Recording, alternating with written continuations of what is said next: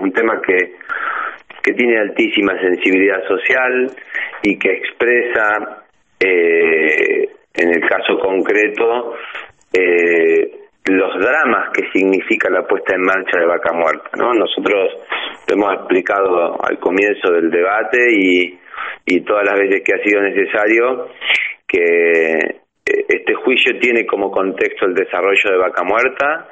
Vaca Muerta nos ha puesto a los neuquinos, pero sobre todo a la Argentina en el epicentro del debate energético regional e internacional.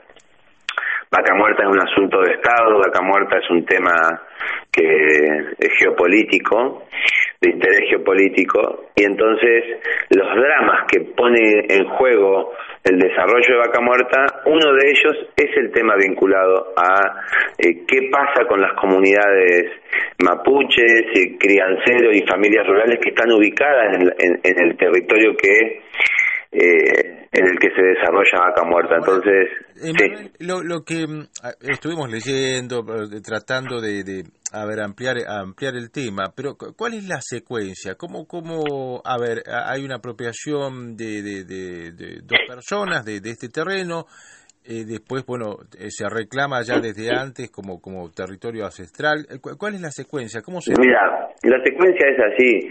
Los campos maripe están instalados en la zona rural de Añelo desde antes de que exista Añelo, es decir, desde el año 20 están registrados en los anales del Estado. Eh, lo que quiere decir que están desde antes, ¿verdad? O sea, el Estado llegó a, el Estado argentino llegó a estos territorios, eh, te digo, 30 años antes del año 20, estamos hablando en 1890, con la conquista del desierto, eh, se producen los movimientos poblacionales, los despojos, los desplazamientos, lo que nosotros decimos el genocidio que perpetró el Estado argentino con el ejército comandado por Julio Argentino Roca, genera nuevas nuevos eh, emplazamientos de las comunidades que antes estaban ubicadas y que controlaban el territorio de otra manera pasan a ubicarse como familias dispersas. Es lo que pasó como comunidades eh, diezmadas que es lo que sucedió en toda la región los campos maripe quedaron en la zona de Añel ubicados, ¿verdad? En el año en el año 20 están los primeros registros del Estado de su ocupación en estas tierras. Hasta la década del 70 no pasó nada. Es decir, los campos marípedes siguieron viviendo, eh, pastoreando sus animales, eh, y eh, en la década del 70 aparece